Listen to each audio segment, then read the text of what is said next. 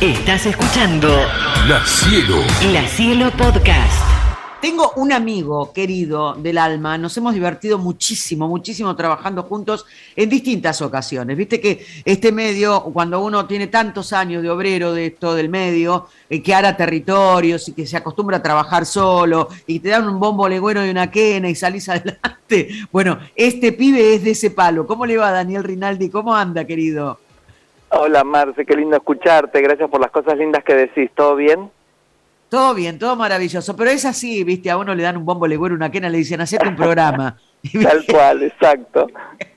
Y uno hace un programa y sale divino, viste, porque la responsabilidad y el, el amor y la pasión. ¿Cuánto hace que te dedicas a lo mismo, Dani? Ay, a ver, me, ter- me recibí en el 80 y, para, 88 y empecé a trabajar eh, al toque, empecé a trabajar en gráfica, en gráfica, En en, la revista La Revista, exacto, que era una revista como la revista Hola, pero argentina, y al poco tiempo, no, a, a un par de años después me conoció Lucho Avilés y me pidió que me fuera con él a Indiscreciones. Ay, indiscreciones. Iba a la tarde indiscreciones, ¿no? A las 2 de la tarde, 3 Sí, de la tarde. sí, tipo, seguro después del mediodía. ¿Te acordás que había como una especie de guerra con Mirta por la entrega? Así que debería Sí. ser, sí, eh, después del mediodía seguro.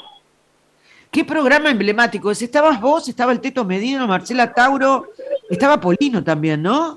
Claro, cuando yo empecé estaba el Teto, estaba la Tauro y estaba Polino, eh, pero yo estaba en producción. Empecé en producción y al poco Ah. tiempo empecé notas. Ajá, ajá.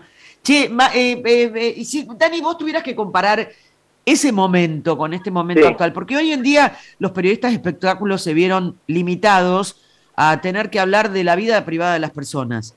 Y no es tu caso, vos sos un tipo que sabe mucho, de, por sobre todo de, de- de- del cine internacional, de Hollywood, tenés un montón de fotos, has recorrido muchísimo. ¿Cómo lo vivís esa diferencia? Tener, tenés razón, yo eh, eh, viví todo el proceso. igual con Lucho también había escándalos, obvio. Sí, Pero también sí. se, se invitaba al piso y se hablaba de las obras de teatro y se iba a los estrenos. Algo que está rescatando, que está rescatando y que lo implementa implacable, que es como una isla en Claro. el medio de los programas de espectáculos, la verdad, porque vos sabés que en los últimos meses, porque te cuento esto que se ha hablado con la producción, estamos llevando más al piso actores y actrices que están haciendo teatro, miniseries. Lo que te quiero decir es que estamos saliendo del personaje mediático que también trabaja al personaje tipo un Jorge Suárez. Onda, vos a Jorge Suárez no lo relacionas a un programa de chimento de espectáculo, ¿me entendés?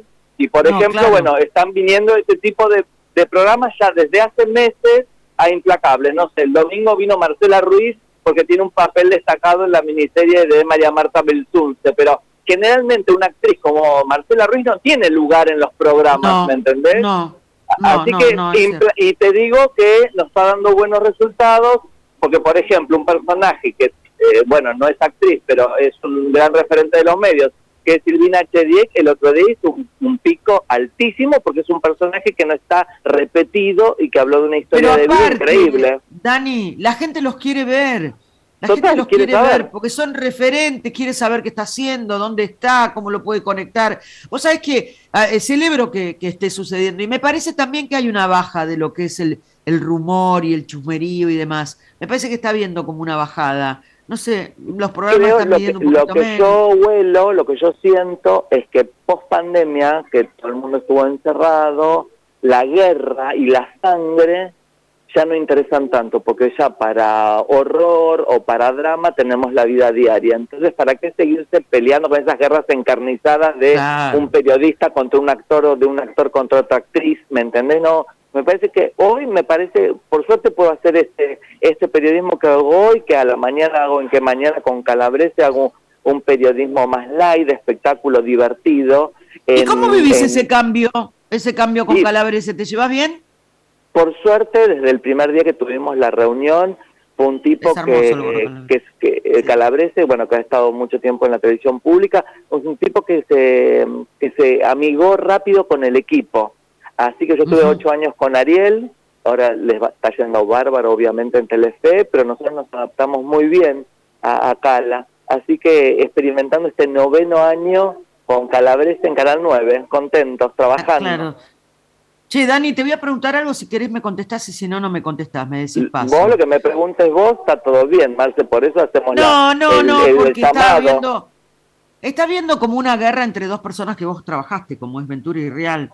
Eh, ¿Y cómo, cómo lo ves eso? ¿Qué pasó ahí? ¿Son amigos? ¿Eran amigos? ¿Se pelearon? ¿Se eh, odian? Bueno, lo que yo te puedo decir porque lo viví es que Luis lo, lo quiso y lo quiere mucho. Supongo que hasta hoy lo quiere mucho. A Jorge te digo porque estos son charlas personales.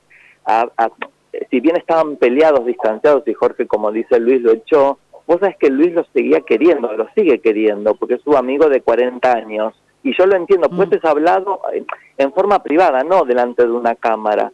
Entonces, bueno, creo que esa supuesta reconciliación o este supuesto encuentro, bueno, todo el mundo pensaba, bueno, se terminó la pelea, o se terminó la guerra, o se terminó, o, se volvió la amistad, pero me parece que a Luis le, le, dolió muchísimo. Luis es un tipo que se pone la camiseta de donde está. Sea Crónica, sea Flash, la revista que eso no existe más, o sea, América, que él trabaja cuántos años hace en América.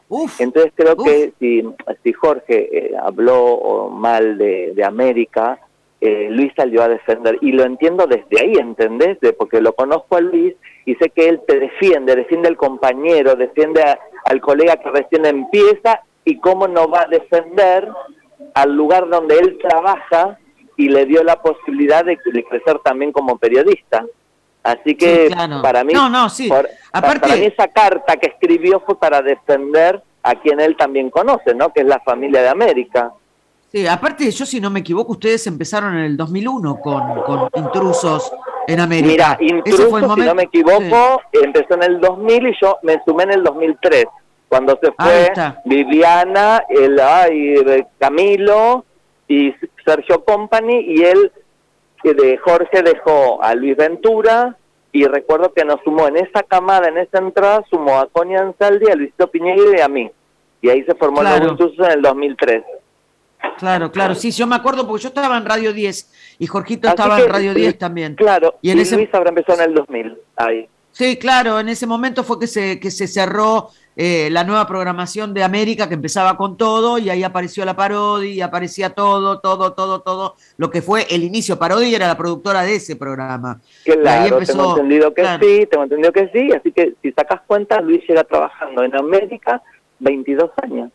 Claro, Claro, sí, sí, sí, son los promedios que se daban. Antes causaba prestigio el hecho de que uno pudiera mantenerse mucho tiempo en una misma empresa. Ahora dicen que sos como es Ahora te dicen, no me acuerdo cómo es que te dicen, pero bueno, la gente, ay, le gusta hablar tanto. Che, Rinaldi, antes de irte, y ya te dejo ir, recomendame una película o una serie que hayas visto en una plataforma. ¿Ves plataformas?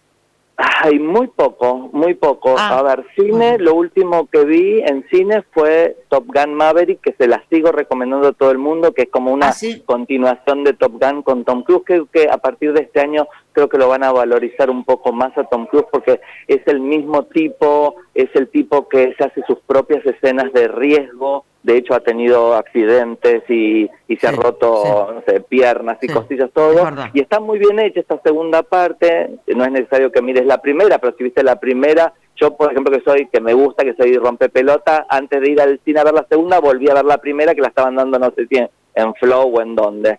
Y a ver, de, y, de, y de series, de series, de series estoy más colgado, sí, de ver cosas en Netflix. Sí, no, no, estoy más colgado. Bueno, amoroso, te mando un beso grande. Cuídate mucho y que tenga, que sigan los éxitos. Beso. Yo te quiero mucho. Cuídate, mi vida. Hasta la próxima. Chau. Bueno, ahí estaba Daniel Rinaldi, que fuimos compañeros de trabajo muchas veces, en muchas ocasiones nos tocó compartir micrófono, estar juntos trabajando, mucha gente con mucho cariño en estos casi 40 años. Yo empecé en el 84. No quiero sacar cuentas. La cielo, la cielo. La cielo podcast.